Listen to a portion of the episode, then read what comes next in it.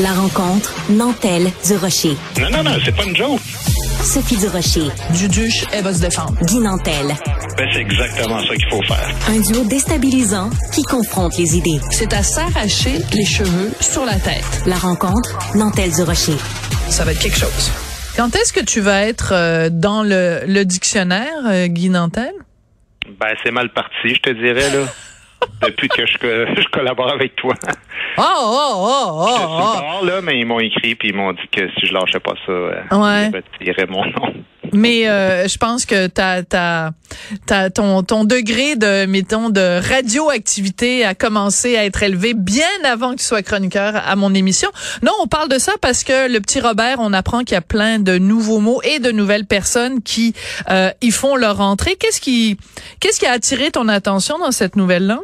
Écoute, c'est- juste que je l'ai souvent dit là, une langue, c'est vraiment, euh, il faut que ça évolue, puis c'est c'est appelé à mourir, même s'il n'y a pas de changement dans une langue. Puis le français actuel, ben on le sait, c'est du, la- du latin euh, corrompu. Euh, J'ai déjà expliqué que le deux tiers des mots du français proviennent euh, d'une autre langue, puis c'est bien correct comme ça parce que ces autres langues-là euh, viennent aussi de mélanges culturels. Ceci étant dit, c'est pas une raison pour entrer n'importe quel mot n'importe comment. Tu sais, l'année passée, le Robert avait introduit le pronom Yel, puis ça avait fait une grande controverse. Ouais. Je sais pas si tu te souviens de ça. Ben, très bien. Puis La raison est simple, c'est que on dit toujours qu'un dictionnaire doit être dix ans en retard par rapport au peuple. Dans le sens qu'un dictionnaire, ça doit nommer ce qui existe. Oui. Ça doit pas nommer euh, les choses que que- qu'on souhaite faire exister.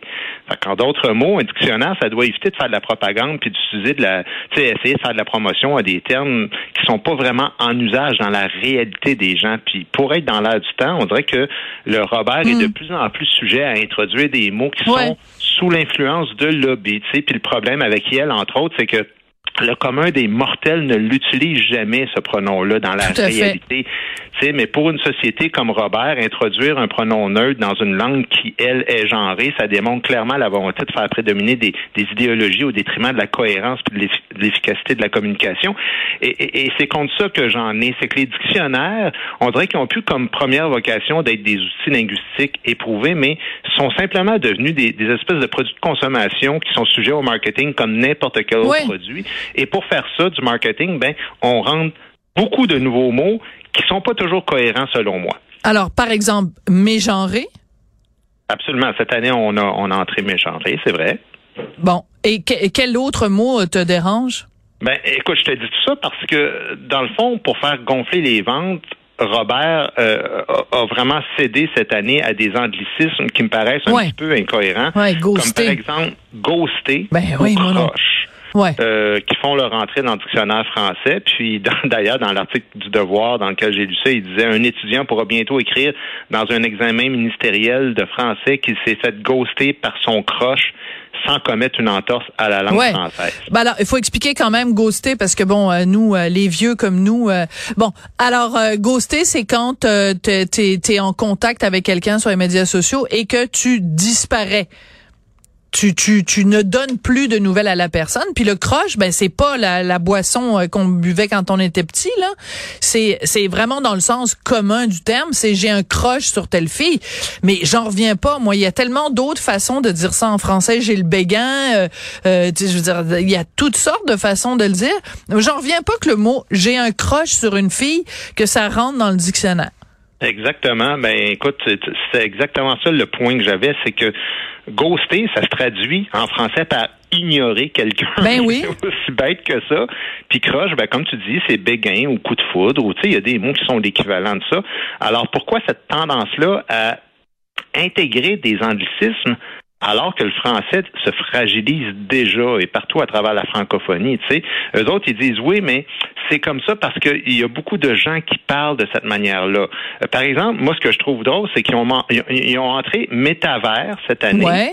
mais ils ont aussi entré Metaverse, qui est la version anglophone de métavers. Ben, branchez-vous. Metaverse est là? Ben, ils disent parce qu'il y a bien des gens qui ils préfèrent le dire en anglais en France.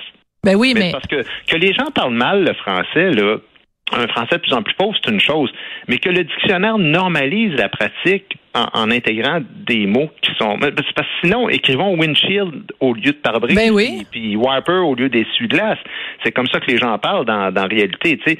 Fait euh, ultimement, on peut adopter aussi le dictionnaire anglais, puis juste coller une étiquette, un nouveau dictionnaire français, puis ça va faire plus cool, comme ils disent. Tu sais, c'est contre ça que j'en ai un petit peu. Moi. Ouais, puis euh, il faut se rappeler quand même que bon, alors parce qu'il y a euh, il y a spoilé, et moi je trouve ça très dommage parce que de la même façon que les Français ont gardé mail alors que nous on a courriel, ben au Québec on dit divulgacher, puis divulgacher c'est une très jolie façon mm-hmm. de traduire spoiler.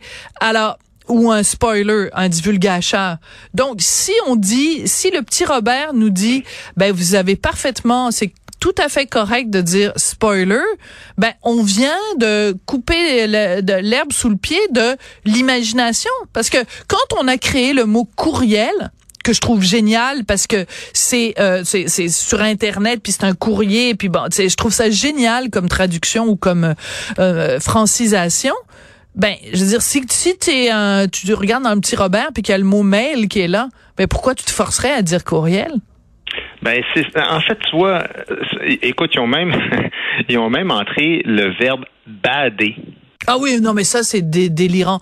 Et en plus. Sophie, qui vient de feel bad. Oui. Il y a personne qui parle de même. J'en ben, parlais même avec ma mon fille. Fils, mon fils utilise ça. Mais tout oui, ça, oui. prétexte que la jeunesse euh, française, évidemment, parce que c'est d'abord Ouais. en France que ça se passe, enrichit, selon Robert, le vocabulaire. Mais est-ce que c'est vraiment un enrichissement? D'introduire des mots qui proviennent d'une autre langue, euh, ça cause pas un problème, mais il faut toujours bien qu'ils définissent une réalité qui est indescriptible en français, puis bader, ça se dit en français si tu te sens pas bien. Ben oui, c'est ça. Et euh, ben je- juste pour te dire parce que bon, ben, mon fils est plus jeune euh, que le que, que que ta fille et mon fils il dit ça des fois et je le reprends. Il dit euh, ben euh, arrête de bader maman. Je dis qu'est-ce que tu veux dire là? Mais dit arrête de t'inquiéter, arrête de paniquer, arrête de capoter. Ben voilà. Euh, tu viens de me donner trois trois mots qui peuvent remplacer bader. Alors maintenant, mon fils, c'est sûr que la prochaine fois que je vais lui dire arrête de dire bader, il va me dire maman, c'est dans le dictionnaire. Ben, c'est ça exactement. Bon. Et, et- que fait-on de l'autorité parentale, mesdames et messieurs? on, va, on va perdre le peu qui nous reste. Tout ça, c'est sans parler du fait aussi que le dictionnaire, là, ça doit servir l'ensemble de la francophonie. Puis ça, trop souvent, j'ai l'impression que les gens qui font dictionnaire en France l'oublient. Ouais, Je te parlais de Yale tantôt. ouais. Euh, en Suisse, en Belgique, dans les pays francophones d'Afrique, en Haïti, ben Yale, ça existe pas vraiment. Déjà que dans la pratique courante, on, on le connaît, nous autres, on l'utilise pas. Euh, puis d'ailleurs, au Québec, en passant, l'Office québécois de la langue française recommande de ne jamais utiliser ça, même encore maintenant. Euh, La, structure de langue non binaire, il, il- ne souhaite pas ça. Puis, puis c'est c'est sûr, c'est normal parce que inévitablement, ça va, ça va mener à une déconstruction de la langue française en, en inventant une infinité de nouveaux pronoms parce qu'il y en a toujours des nouveaux. Puis, puis, puis même des mots qui sont qui sont non genrés comme euh, comme c'est froheur par exemple pour Ben éviter oui. de, de frère et sœur. Imagines-tu avocax pour pas dire avocat, avocate. Et, et donc, ça va faire en sorte qu'il y aura une infinité de nouveaux mots qu'on va entrer juste pour faire plaisir Oui, pour à refléter. des lobbies Ouais, ouais. et pour être in et pour être jet set et pour être cool. Puis j'ai l'impression qu'il y a quelque chose d'un peu absurde là-dedans, tu sais. Euh, Puis, puis comme tu dis, on, on- là, on, a- on a rentré mégenré, mais mégenré, c'est encore une profession de foi vers le concept d'identité de Ben genre, oui. même si 99% des sociétés francophones parlent pas comme ça. Oui, tout à fait. Mais euh, mais euh, bader, euh, spoiler, euh, ghoster, il me semble que c'est justement ce qu'on voulait éviter avec ceci. Le faucon pèlerin. Cet oiseau de proie vraiment sec est reconnu pour être assez chill. Parce qu'il est super quick en vol, il peut passer la majorité de son temps à watcher son environnement.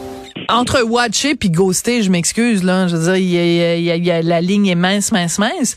Fait que d'après moi, ils vont, le gouvernement va être obligé de refaire sa, sa, sa publicité du faucon pèlerin parce qu'il y a plein de mots qui sont acceptés par le petit Robert qui, il y a quelques semaines seulement, euh, nous faisait bader là. Écoute, ils ont même entré le mot nassé. Ah, j'ai pas vu ça.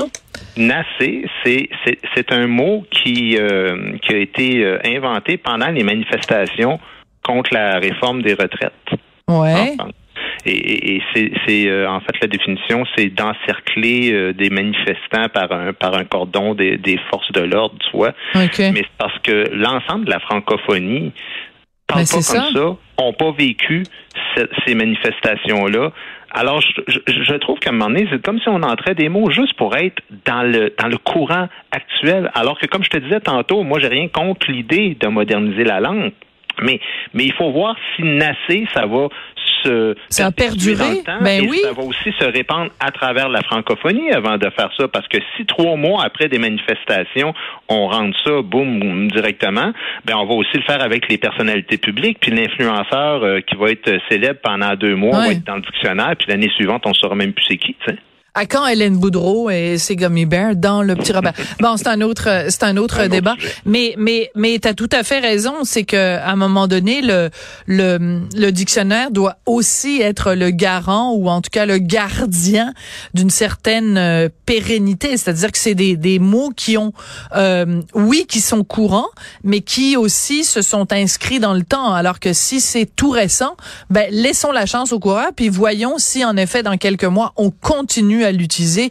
Sinon, c'est que un effet de mode. Puis je m'excuse, mais mégenré, je trouve que tellement, c'est tellement un, je dirais, c'est, c'est, en tout cas. Écoute, les nouveaux mots doivent, doivent au moins faire consensus et, et coller à la réalité des gens.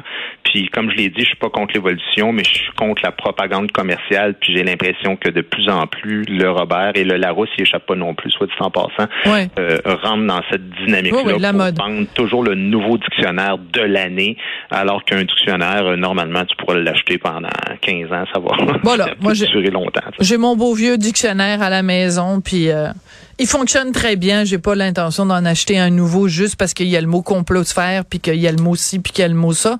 Puis euh, si vous êtes pas content, ben je vais vous dire les, les, les célèbres paroles de Patrick Huard. Malheureusement, c'est tout le temps qu'on a. J'aurais pas le temps de les dire en ondes. Parfait. Alors on se reparle demain. Merci, Guy Merci. Au revoir.